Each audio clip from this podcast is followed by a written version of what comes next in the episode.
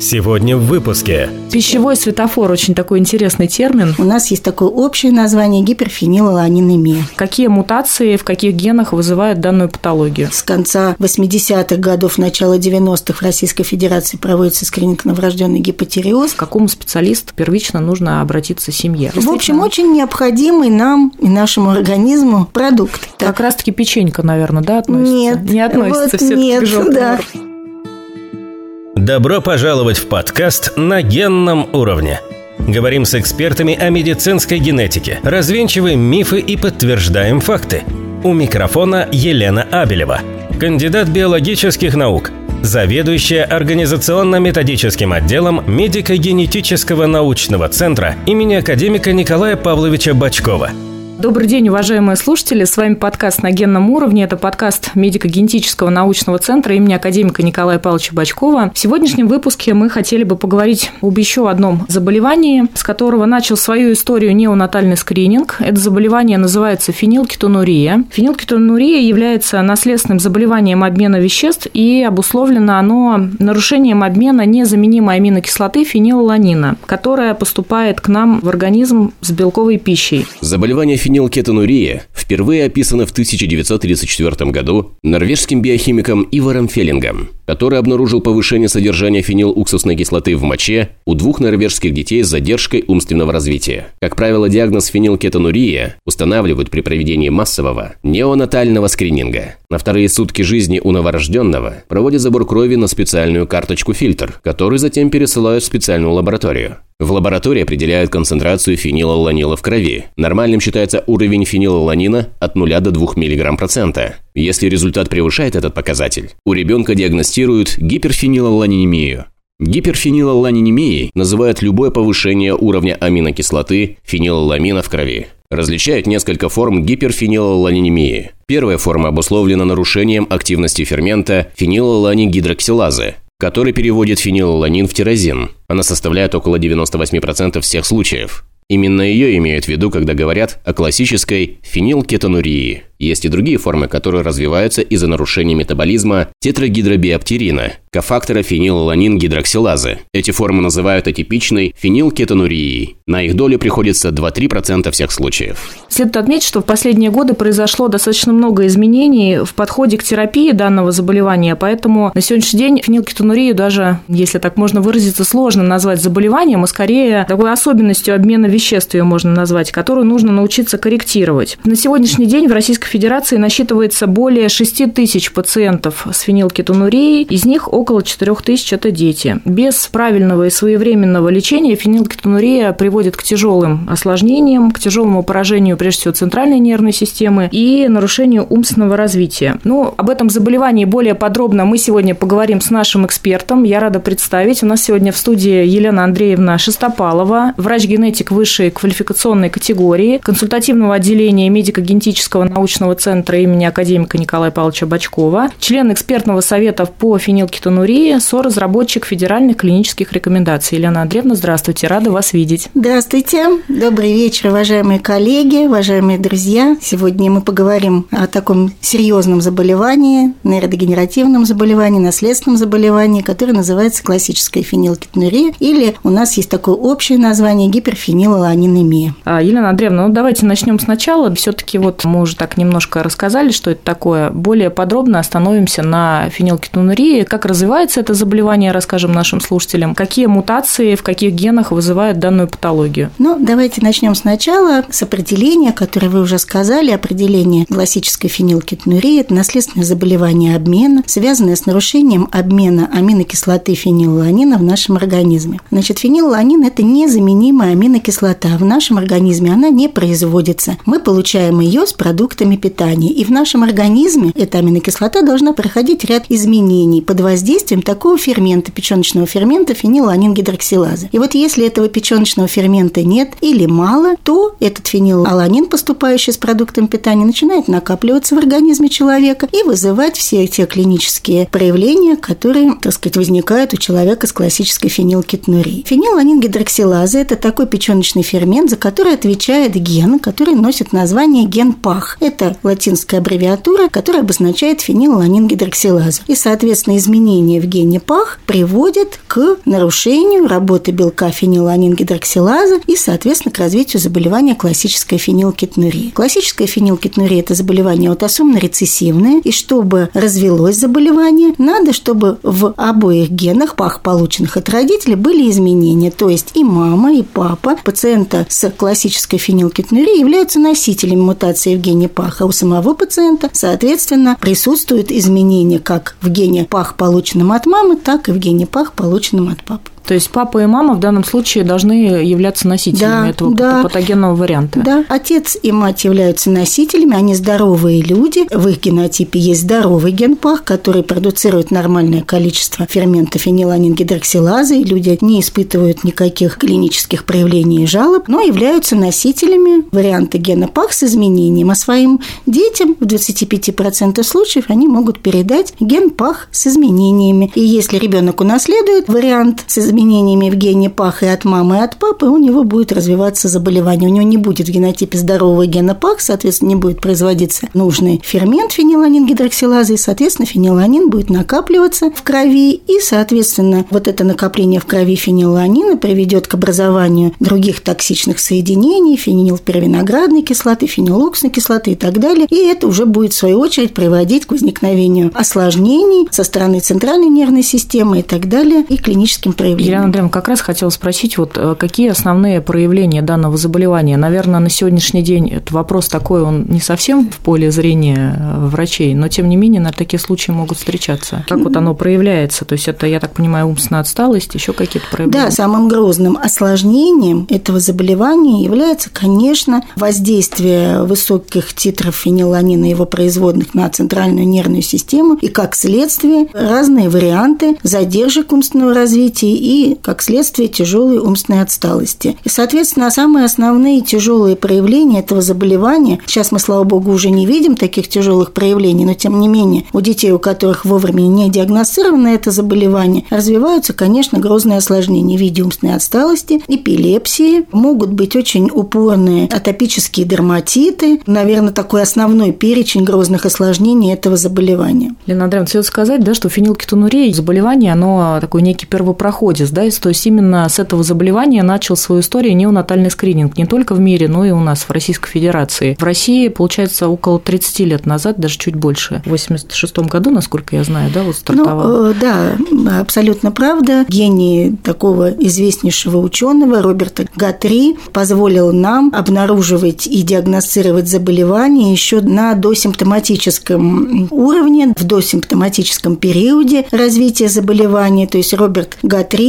нам подарил возможность диагностировать фенилкетонурию у новорожденных детей, у которых никаких проявлений нет. Его методика позволила в сухом пятне крови вычислить концентрацию фенилаланина у новорожденного и тем самым выделить группу новорожденных, у которых фенилаланин повышен, ну и дальше, соответственно, в этой группе проводить уточняющую диагностику и лечение, если диагноз был установлен. Таким образом, благодаря вот этой методике Роберта Гатри началась началась новая эра в диагностике классической фенилкетонурии, по установке диагноза на досимптоматическом уровне. И на сегодняшний день, с 60-х годов прошлого века, работает скрининг в Соединенных Штатах Америки, в европейских странах. У нас с конца 70-х годов начался скрининг на фенилкетонурию в Москве, в Санкт-Петербурге. Затем скрининговые программы стали развиваться и были вовлечены в скрининговые программы новорожденных такие заболевания, как врожденный врожденный гипотереоз. С конца 80-х годов, начала 90-х в Российской Федерации проводится скрининг на врожденный гипотереоз. И, наконец, поворотным, так сказать, моментом в истории скрининговых программ явился 2006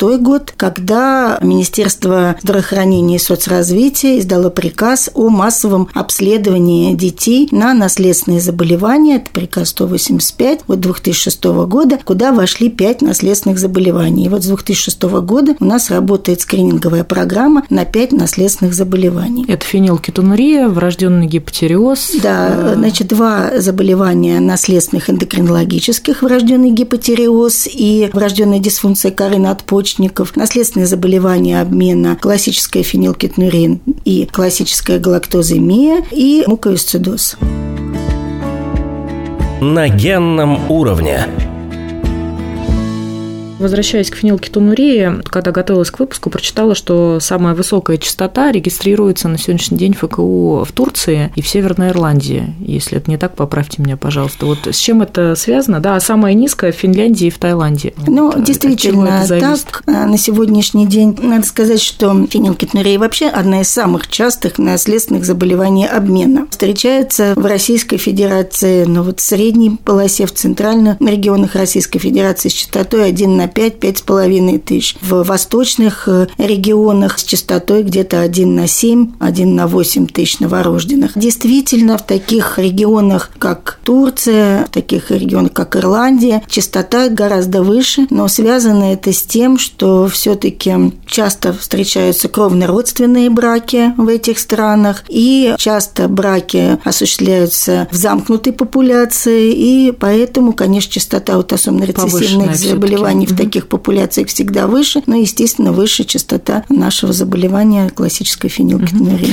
Елена Андреевна, то если мы возвращаемся к неонатальному скринингу, о котором вы сейчас подробно рассказали, какой алгоритм и к какому специалисту нужно обратиться? То есть пациент сейчас во всех перинатальных центрах и в роддомах, значит, берут кровь у новорожденных из пяточки как раз вот на наследственные заболевания, в том числе и на фенилкетонурию, и мы рассматриваем такой вариант, что уровень фенилланина оказывается повышенным. Какой дальше алгоритм маршрутизации этих пациентов? К какому специалисту первично нужно обратиться семье? Ну, в любом случае ситуация, связанная с проведением неонатального скрининга и, скажем так, аналитика результатов неонатального скрининга возложена все-таки на врача-генетика, а значит на региональную медико-генетическую службу. То есть э, должен оценить результаты неонатального скрининга у новорожденного, естественно, врач-генетик. Соответственно, должен быть составлен определенный алгоритм действий в зависимости от того, какой из показателей неонатального скрининга повышен. И этот алгоритм хорошо работает с точки зрения постановки диагноза у детишек с подозрением на наследственное заболевание, которое выявляется при помощи программ неонатального скрининга. То есть, если у нас в рамках программы неонатального скрининга повышены уровни 17-оксипрогестерона, тиреотропного гормона, то, конечно, здесь медико-генетическая служба пациентов из этой группы риска ориентирует на консультацию врача-эндокринолога, а дальше проводится уточняющая диагностика врачами-эндокринологами и устанавливается диагноз и начинается лечение. Если это пациент из группы риска с повышенным уровнем иммунореактивного трипсина, то здесь мы понимаем, что нужно провести потовую пробу этому ребеночку. Это и... при муковисцидозе, соответственно. Да, да. И, соответственно, если у нас уточняющая диагностика показывает, что ребенка можно установить диагноз муковисцидоз, значит, этого ребеночка наблюдают группа специалистов, потому что здесь требуется мультидисциплинарный подход. Здесь и пульмонологи, и педиатры, и гастроэнтерологи, и лор-специалисты. Но, на мой взгляд, любая работа с пациентами из группы риска, которых мы выявляем, работая программ неонатального скрининга, должна начинаться с консультации врача-генетика, с консультации семьи, врачом-генетиком и в уже маршрутизация пациента в зависимости от того, какие изменения выявлены при проведении неонатального скрининга. Если мы говорим о повышении уровня общей галактозы, это, конечно, в прямом ведении врача-генетика, то есть врач-генетик и оценивает показатели при неонатальном скрининге и маршрутизирует семью на дополнительную уточняющую диагностику в рамках подозрения на классическую галактоземию и дальше назначает терапию. Та же самая история происходит и с нашим сегодняшним заболеванием, то есть если у пациента повышен уровень фенилланина в крови, естественно, такую семью этого новорожденного принимает врач-генетик медико-генетической консультации, назначает уточняющую диагностику и назначает лечение. И согласно на сегодняшний день существующим профстандартам врача-генетика, существующим стандартам оказания медицинской помощи, федеральным клиническим рекомендациям по лечению классической фенилкетонурии лечения оказывает врач-генетик такой семье, где появился пациент с классической фенилкетонурией. То есть все-таки первично, если повышен уровень фенилланина, нужно в первую очередь идти к врачу-генетику да, на прием, и так. уже дальше да. врач-генетик, так сказать, изыщет тактику маршрутизации и ведения этого пациента. Ну, классическая фенилкетонурия – это введение врача-генетика. Он назначает терапию, наблюдает угу. диспансерно пациента и назначает все необходимые диспансерные мероприятия по наблюдению пациента. То есть это введение врача-генетика. Елена Андреевна, вот э, давайте более прицельно хотелось бы поговорить про диагностику фенилкетонурии. Вот вы уже сказали, что первично значит, фенилаланин повышен, да, и обязательно назначается повторная, как я понимаю, подтверждающая диагностика, да, диагноз, какие-то молекулярно-генетические исследования. Да, обязательно. Какой алгоритм диагностики?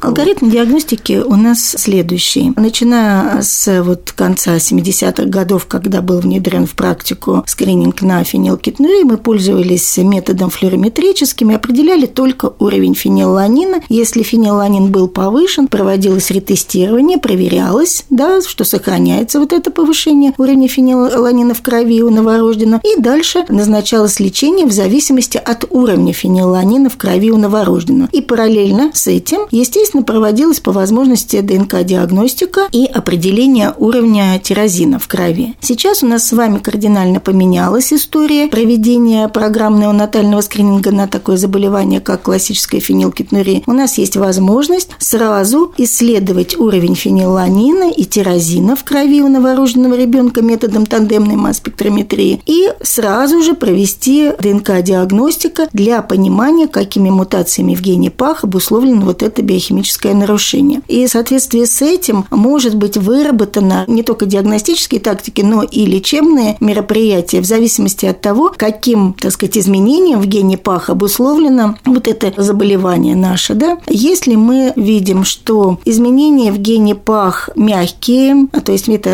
так называемые мягкие мутации в гене фениланин-гидроксилазы, которые приводят все-таки к какой-то остаточной активности фермента фениланин-гидроксилазы, значит, мы можем такому ребенку рекомендовать не только лечение с помощью специализированной диеты с ограничением белка, но и провести пробу с таким препаратом, который будет активировать работу такого фермента, как фениланин-гидроксилаза. Называется этот э, лекарственный препарат сапроптерин, международное непатентованное название. И, соответственно, если проводится проба и ребенок является ответчиком на лечение препаратом сапроптерин, то такому ребенку с мягкими вариантами мутации или мягкими вариантами нуклеотидной последовательности, как мы сейчас должны говорить, в гене ПАХ мы можем рекомендовать лечение не только строгой диеты с ограничением белка, а мы можем достаточно широко расширять вот эти горизонты диеты с условием назначения препарата сапроптерин. Если у нашего пациента с классической фенилкетонурией мутации в гене ПАХ, так называемые тяжелые мутации, которые обуславливают очень низкую активность фермента, практически нулевую активность фермента, то, соответственно, мы говорим о том, что здесь назначается стандартная терапия, строгая диета с ограничением белка и с применением специализированного продукта лечебного питания аминокислотная смесь без фенилланина, но такой пациент может надеяться на то, что в возрасте там, 15-16 лет у него уже будет назначена ему терапия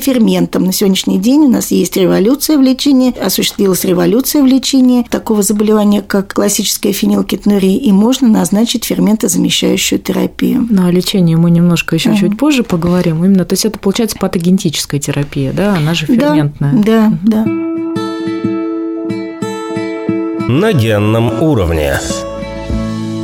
Елена Андреевна, правильно я понимаю, вот вы упомянули, просто, да, чтобы объяснить тоже mm. нашим слушателям немножко, откуда взялся тирозин. То есть э, фенилланин и вот этот фермент фенилланин гидроксилаза, он как раз-таки расщепляет, да, переводит фениллаланин в тирозин непосредственно. То есть и как раз вот, да, раньше измеряли вот это сейчас тандемной массы да, спектрометрии, да, получается концентрацию тирозина в том числе. Ну, определяет. Да, для, для понимания, да, механизма вообще заболевания э, фенилкетонурии мы должны вернуться, так сказать, к истокам биохимии, вами, да, вот мы уже говорили о том, что фенилаланин незаменимая для нашего организма аминокислота. Почему незаменим? Потому что она участвует в очень многих процессах, которые происходят в нашем организме, без фенилаланина они не смогут Но у нас она не синтезируется, Но получается. в организме человека она не синтезируется, мы только получаем ее с продуктами питания. В нашем организме фенилаланин должен превратиться путем работы фермента фенилаланин-гидроксилазы превратиться в тирозин. А уже тирозин – это такая аминокислота, которая которая является составляющей гормонов щитовидной железы, некоторых нейромедиаторов, которые работают в центральной нервной системе. Предшественник этих веществ, да, да, и да. поэтому действительно... В общем, очень необходимый нам и нашему организму продукт. И, соответственно, если у нас не работает фермент фениланин-гидроксилаза, то, соответственно, фенилланин накапливается в организме, продукты соединения фенилланина с этими элементами достаточно токсичными, а тирозина в организме нет. В результате не производятся гормоны щитовидной нейромедиаторы, железы, не производятся, и так дальше. серотонины, дофамина да. и так далее. Поэтому для нас очень важно, естественно, определять уровень не только фенилаланина, но и в рамках уточняющей диагностики проверять уровень тирозина. И вот на сегодняшний день методом тандемной масс-спектрометрии, этот метод у нас сейчас используется в расширенном неонатальном скрининге, мы можем сразу посмотреть уровень и фенилаланина, и, и тирозина, угу. и соотношение этих показателей. Елена Андреевна, возвращаясь все-таки к диагностике, вот в медико-генетическом научном центре Бачкова работает бесплатная программа генотипирования вот как раз больных пациентов гиперфенилланинемией. Как вот можно попасть в данную программу, да, и вот каким пациентам она показана? А, Критерии а, есть, да, вот включение пациентов Да, обязательно, конечно. Но прежде всего надо сказать, что любой доктор в любом регионе Российской Федерации, который подозревает у пациента классическую фенилкетнурию или какой-то другой вариант гиперфениланинемии, он может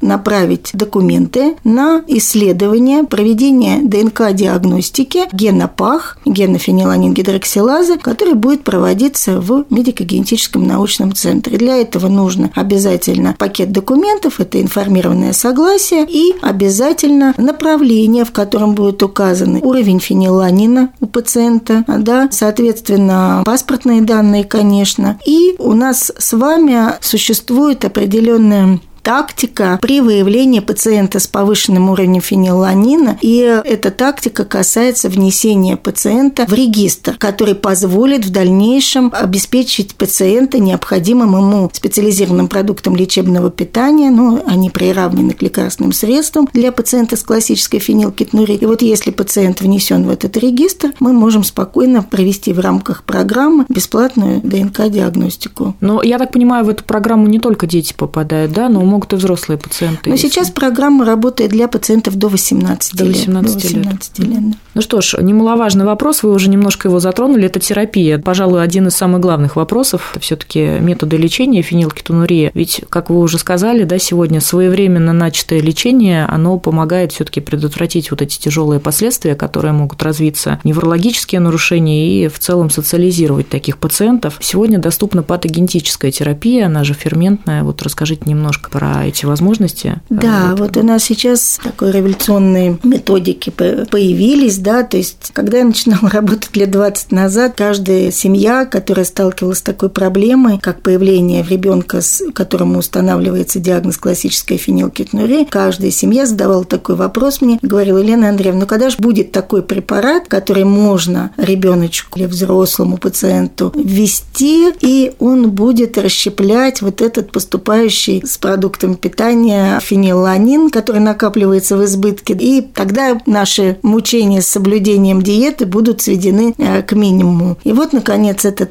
период настал. На сегодняшний день у нас есть возможность назначить пациенту ферментозамещающую терапию. Есть такой препарат пигвалиаза. Разрешен он к использованию в Соединенных Штатах Америки с 18 лет, в европейских странах 16 лет. И у нас на сегодняшний день препарат не зарегистрирован, но наши пациенты старше 16 лет имеют возможность его получать через э, фонд «Круг добра». Для того, чтобы пациенту была назначена такая ферментозамещающая терапия, естественно, должен быть федеральный консилиум, региональный консилиум врачей, которые направят пациента на эту терапию, и пациент может начать получать лечение, начиная с 16 лет. Это внутрикожные инъекции. Соответственно, каждый день или не каждый день, но эта схема введения будет определена врачом, но на сегодняшний день очень хорошие достигнуты результаты по данным европейских стран по коррекции уровня фенилланина у пациентов с классической фенилкетонурией, которые получают ферментозамещающую терапию. Я правильно понимаю, это лечение пожизненное? Да, любое назначаемое нами лечение пациентам с классической фенилкетонурией – это пожизненное, пожизненное лечение. Будь то диета, которую мы назначаем с периода новорожденности, это будет диета на всю жизнь, будь то лечение кофакторами, да, к которым относится, как мы уже говорили, препарат сапроптерин, или это ферментозамещающая дорогостоящая терапия, при которой, в общем-то, многие пациенты могут отказаться от соблюдения специализированной диеты и соблюдения ограничений по белку. То есть здесь в первую очередь, конечно, от пациента все-таки требуется самодисциплина, да, на протяжении всей жизни. Да, конечно. Почему спросила по поводу пожизненной терапии? Потому что сегодня достаточно часто, и вот СМИ можно увидеть, много говорят о генной терапии. Возможно, это перспектива среднесрочная, может и краткосрочная. Я знаю, что такие разработки ведутся на сегодняшний да, день. Да, это правда. На сегодняшний день есть э, разработки генотерапевтических подходов к лечению классической фенилкетонурии, но пока еще они, естественно, не имеют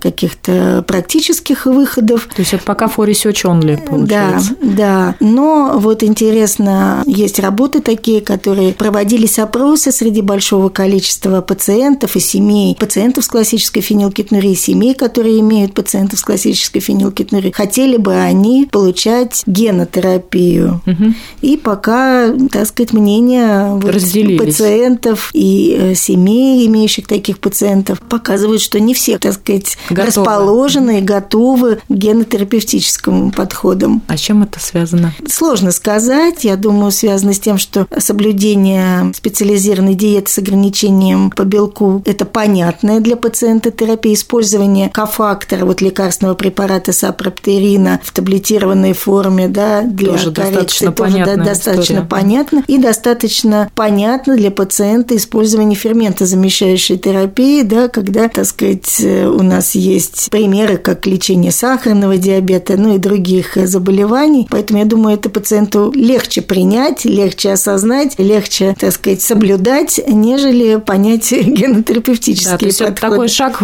все-таки в неизвестность какой-то да, степени. Пока да. На генном уровне. Елена Андреевна, говоря о фенилкетонурии, да, мне кажется, больше толика вопросов все-таки относится к диетотерапии. Хотелось бы тоже немножко поговорить о диете и специализированных продуктах лечебного питания, которые используются для лечения этих пациентов, ведь вы уж тоже это упоминали, своевременно начатая диета, да, помогает э, все-таки избежать вот этих тяжелых последствий. Вот я даже, когда готовилась к выпуску, тоже прочитала, есть такое определение светофор. Да, пищевой светофор. Пищевой светофор, очень такой интересный термин. То есть есть продукты, которые категорически запрещены, есть продукты, которые, как я понимаю, допускаются да, к потреблению, есть продукты, которые можно кушать практически всегда. Я понимаю, тема очень обширная и глубокая, да, и проводятся целые там школы для пациентов, как это все соблюдается. Ну вот если так вот большими мазками на сегодняшний день, как диета осуществляется пациентов с фенилкетонурией? Ну, это вопрос действительно достаточно непростой. Почему? Потому что вот э, каждый из нас, да, используя какие-то приоритеты в питании, особо не подсчитывает, сколько получается получает он белков, жиров и углеводов. В среднем человек, э, который питается обычно, он не считает... Если только на диете, Да, сидим, если наверное. только доктор, гастроэнтеролог или нефролог или еще какой-то специалист не посоветовал именно какую-то комбинацию препаратов. Мало кто специально подсчитывает потребление белка себе, своим детям. И, соответственно, достаточно сложно пациенту с фенилкетонурией подрощенному или семье, который только появился новорожденный ребенок, ребенок, объяснить, как можно ограничивать потребление белка. Ну вот мало кто из нас смотрит, сколько содержится в том или ином продукте белка. Да, мы покупаем своему ребенку печенье, и иногда просто прочитывая глазом состав, Скорее смотрим, состав, да, Да, смотрим, что в 100 граммах этого печенья содержится 9 грамм белка. Нам эта информация ни о чем не говорит, а вот пациенту с фенилкетонурией этого скажет очень многое. То есть пациент 7 лет, имея форму классической фенилкетонурии, которая обусловлена, допустим, тяжелыми мутациями, может себе позволить съесть не больше 6 грамм белка в сутки. То есть меньше, чем одно печенье, потому что мы понимаем, что одно печенье там весит, э, ну, условно, может быть, там 100 грамм, а может быть, чуть меньше, но если оно весит 100 грамм, то 9 грамм съесть это печенье он за сутки не может, потому что это превысит его суточную, суточную норму, норму. То есть, представляете, представляете, да, насколько ограничен пациент в потреблении белка. И вот это самое важное понимание, что мы искусственно нашему пациенту с классической фенилкетонурией ограничиваем потребление белка. Причем этот пациент совсем маленький, он должен очень активно расти и развиваться. Это пациент новорожденный. Да, белки – это строительные материалы Конечно. нашего организма. И он должен за этот первый год преодолеть огромный рывок в росте и в весе. А как он будет приобретать свои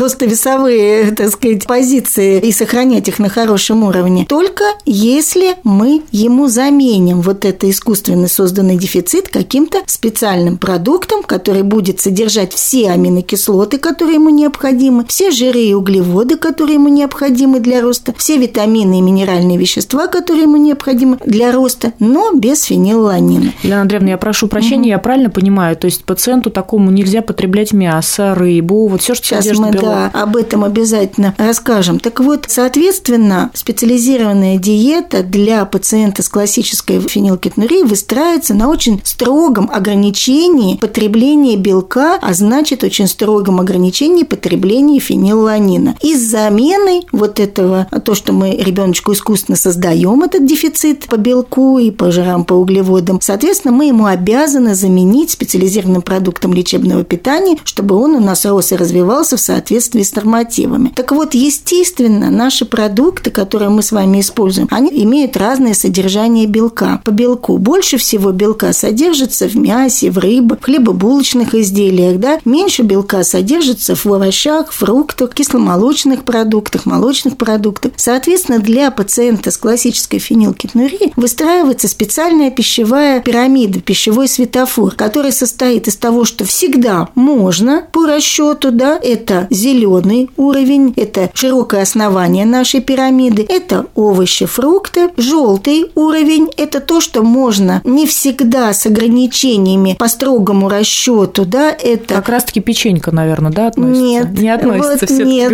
да. Это молочные, кисломолочные продукты. И самый узкий верхушка нашей пирамиды – это красный уровень, это высокобелковые продукты питания, это все виды мяса, это все виды, так сказать, высокобелковых круп, это хлебобулочные изделия. Но вот если вы придете в магазин, то на полках в основном увидите продукты, которые нашим детям нельзя. Из красного и, сектора. Да, да, из красного сектора. Если мы откроем наш холодильник, то мы увидим продукты в основном из красного сектора. Поэтому достаточно непросто растить ребенка с классической фенилкетонурией, достаточно непросто накормить подростка, который, конечно же, хочет участвовать в жизни своих сверстников, и эта жизнь обязательно включает в себя посещение каких-то кафе, каких-то встреч, каких-то посиделок. Запрещенных продуктов. Да, и, соответственно, из этих моментов выстраивается качество жизни нашего пациента. Почему, собственно, так много вопросов вызывает соблюдение диеты? Казалось бы, ничего сложного нет. А с другой стороны, это вот моменты соблюдения диеты, которые выливаются в какие-то ограничения для пациента, которые он не может иногда соблюдать, а следствием этого является повышение уровня фенилаланина в крови. Чтобы мы могли быть абсолютно уверены, что пациент хорошо лечится и имеет хорошие не только ростовесовые показатели, но и показатели интеллектуального развития, хороший неврологический статус, мы должны быть уверены, что уровень фенилаланина в крови у него в пределах референсных значений. А это значит, что он не должен превышать допустимых показателей. А с какой частотой пациенты, как правило, должны вот мониторить уровень фенилаланина? Есть какие-то? Да, да конечно. Критерии? Ну, у нас есть с вами нам в помощь федеральные клинические рекомендации, где написано, что если ребенок старше года, он должен сдавать и контролировать уровень фенилаланина один раз в месяц. Если ребенок до года, желательно, чтобы уровень фенилаланина у нас контролировался один раз в две недели. Если это взрослый пациент, то допустимо более редкий контроль уровня фенилаланина, но, как я уже сказала, и взрослый пациент должен лечиться, находиться на диете, а взрослым пациентам достаточно сложно да, находиться, находиться на, диете. на диете с ограничением по белку. Да, вот мы только что это одно печенье на сутки не каждый может Растянули, растянуть. Да. Соответственно, у пациента должна быть возможность использовать в своей диете низкобелковые продукты питания, специализированные продукты лечебного питания, которые у нас приравнены да, к лекарственным препаратам. И вот как на сегодняшний день я уже говорила, революционные способ лечения – это ферментозамещающая терапия, которая разрешает раздвинуть эти рамки потребления белка у взрослого пациента, у подростка и с таким образом улучшает качество жизни наших Елена пациентов. Андреевна, а вот специализированные продукты питания, о которых вы говорили, они закупаются сейчас за счет фонда «Круг добра»? Нет, Или специализированные продукты лечебного питания у нас э, закупаются за счет регионального бюджета того региона, где находится Наш пациент. Наш пациент. Если у пациента есть такая льгота, как ребенок-инвалид, а большинство наших пациентов имеют такую возможность оформить льготу ребенок-инвалид до 14 лет на сегодняшний день, соответственно, он имеет возможность получать специализированный продукт лечебного питания за счет средств Уже бюджета регионального, либо получается. региона, либо федеральный, если имеется льгота ребенок-инвалид. То есть родители имеют возможность, так сказать, не использовать свои финансовые, так сказать, возможности для закупки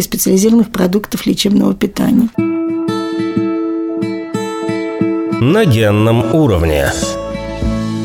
Хотелось бы немного о профилактике фенилкетонурии поговорить. Вообще вот нашим слушателям, мне кажется, тоже будет интересно, да, такой злободневный вопрос, что все-таки нужно делать, э, чтобы предотвратить рождение ребенка с данным вот моногенным заболеванием. Мы буквально относительно недавно общались вот тоже в этой студии с вашей коллегой, с Дарьей Михайловной Гусевой, и у нас тема была преконцепционный скрининг. И мы говорили о том, что на сегодняшний день имеются такие возможности пройти тестирование, правда, не во всех лабораториях и не во всех центрах, но вот э, сейчас много об этом говорят, пройти как раз тестирование, но на ряд моногенных болезней, значит, супругам, которые планируют деторождение. Что касается фенилкетонурии, есть ли такая возможность сегодняшний Да, день конечно. предотвратить? Медико-генетическое консультирование семейных пар предусматривает такую возможность, если семья хочет обследоваться перед планированием рождения ребенка на частые наследственные заболевания, то такая возможность есть. Есть возможность сделать ДНК-диагностику частых мутаций, частых наследственных заболеваний, а это какие заболевания? Это прежде всего ну, вот классическая фенилкетонурия, о которой мы сегодня говорим, Муковисцидоз, наверное. муковисцидоз, это спинальная мышечная атрофия, и, конечно, это наследственная несиндромальная нейросенсорная Тугоухость. тугоухость. Это одно из самых частых наследственных заболеваний. Да? А Если у семьи возможности есть, то можно провести и более Развернутый. развернутую ДНК-диагностику вплоть до секвенирования полного экзома и посмотреть изменения в каких генах рецессивных заболеваний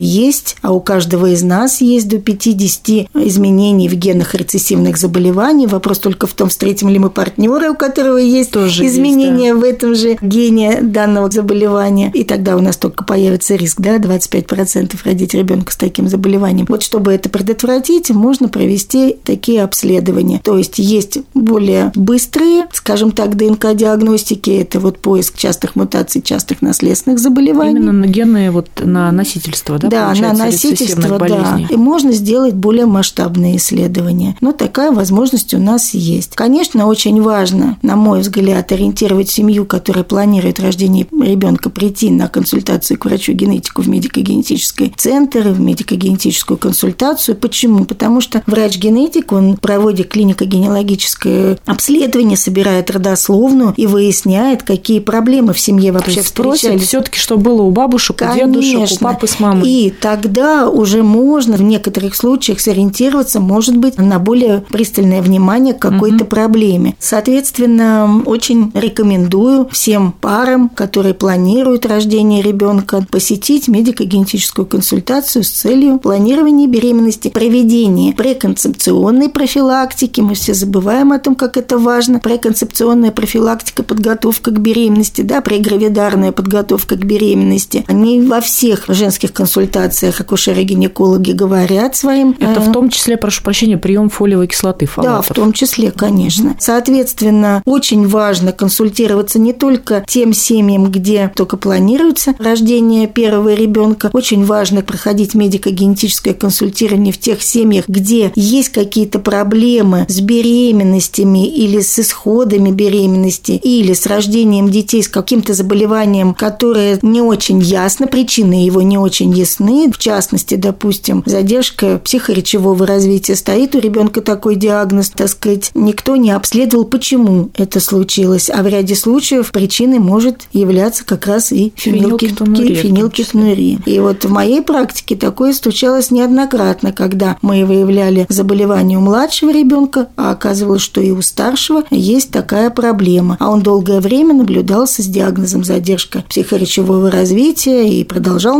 наблюдаться, или там, допустим, у него стоял диагноз эпилепсия, и только с установлением диагноза у младшего ребенка был поставлен диагноз у старшего. То есть такие случаи были, поэтому обращаю ваше внимание, что на консультацию желательно, чтобы обращались не только молодые семьи и молодые пары, которые планируют рождение первого ребенка, но и семьи, в которых не уточнен диагноз каких-то заболеваний у первого ребенка. На генном уровне. Елена Андреевна, я, когда к выпуску готовилась, прочитала, что существует такой феномен или понятие материнская фенилкетонурия. Термин материнская фенилкетонурия относится к женщинам, которые на самом деле имеют диагноз, установленный диагноз классическая фенилкетонурия и в настоящий момент являются беременными. Угу.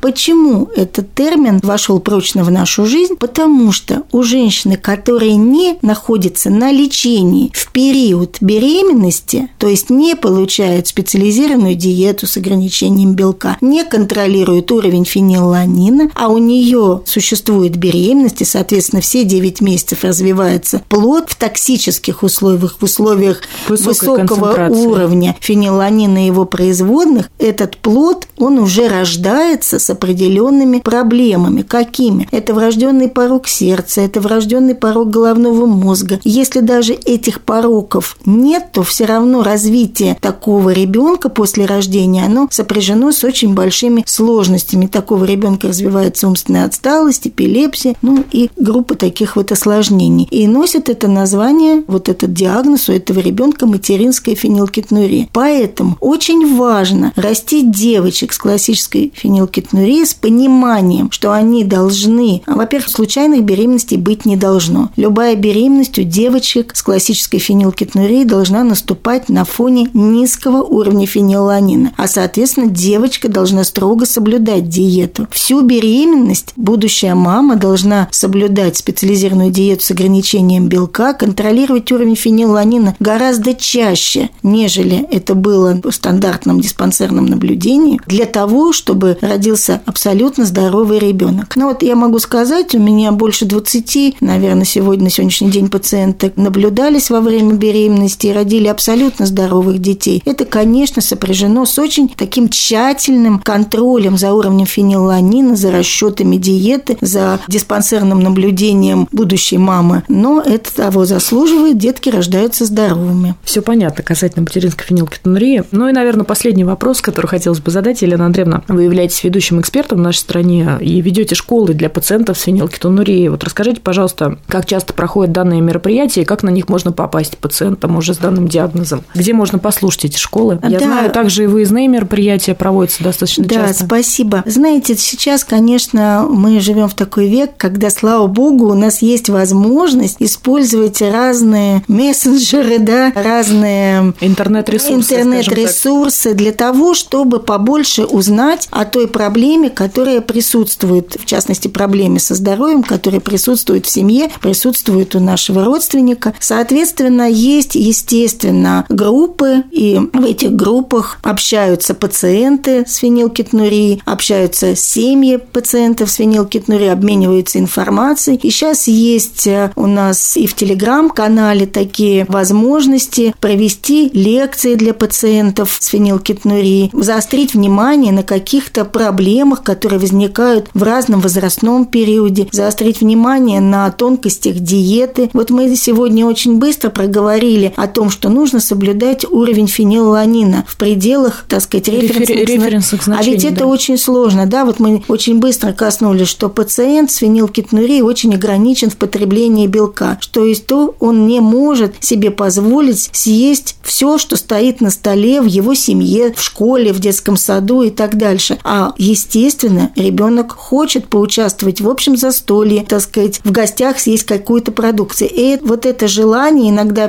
пересиливает желание соблюдать диету и контролировать уровень фенилаланина. И возникают ситуации повышения уровня фенилаланина, а любое повышение, особенно длительное повышение уровня фенилаланина, чревато тем, что могут возникать отсроченные осложнения. И вот самое важное – научить семью, научить пациентов наших от мала до велика, научить семью правильным подходам к соблюдению диеты, психологической такой гармонии, чтобы не возникало психологических каких-то моментов в том, что пациент уходит с диеты, да. Соответственно, наша задача научить наших пациентов, наши семьи жить с этим заболеванием. Принимать это принимать это заболевание. Жить с ним. Да, и принимать и программу диспансерного лечения, да, наблюдения, программу лечению, которую назначает доктор. Вот школы посвящены, как правило, таким вещам, потому что касается фенилкетонурии, здесь, что называется, дьявол кроется в мелочах. Здесь очень важна тщательность расчета диеты, чтобы у пациента не было повышения уровня фенилаланина в крови и накопления токсических производных. А, соответственно, эта диета, которую мы назначаем, должна быть семье и пациенту понятна, и он должен ее соблюдать. Она ему не должна причинять какие-то неудобства при соблюдении. И, соответственно, ему должен нравиться продукт, специализированный продукт лечебного питания, который он использует.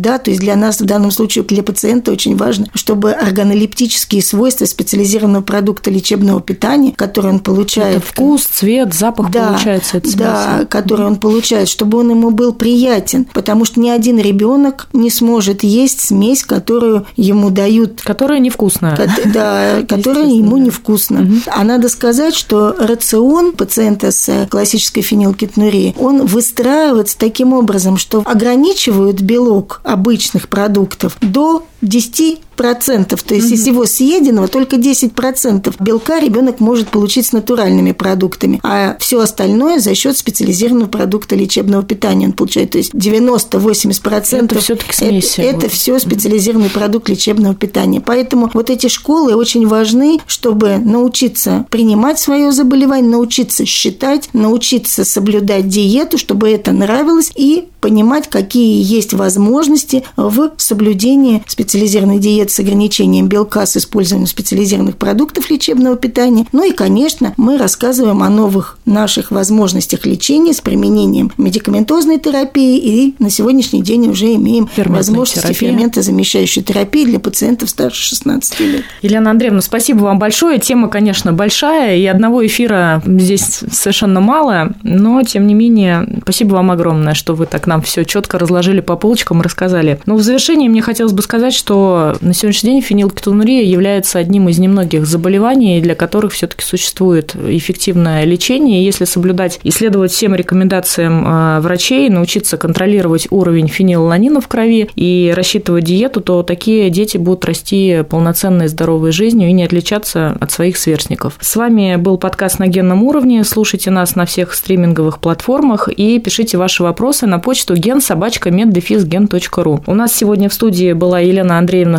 Шестопалова, врач-генетик высшей квалификационной категории консультативного отделения медико-генетического научного центра имени академика Бачкова, член экспертного совета по фенилкетонурии, соразработчик федеральных клинических рекомендаций по фенилкетонурии. Будьте здоровы и не болейте. Всего доброго. Спасибо. До свидания. До свидания.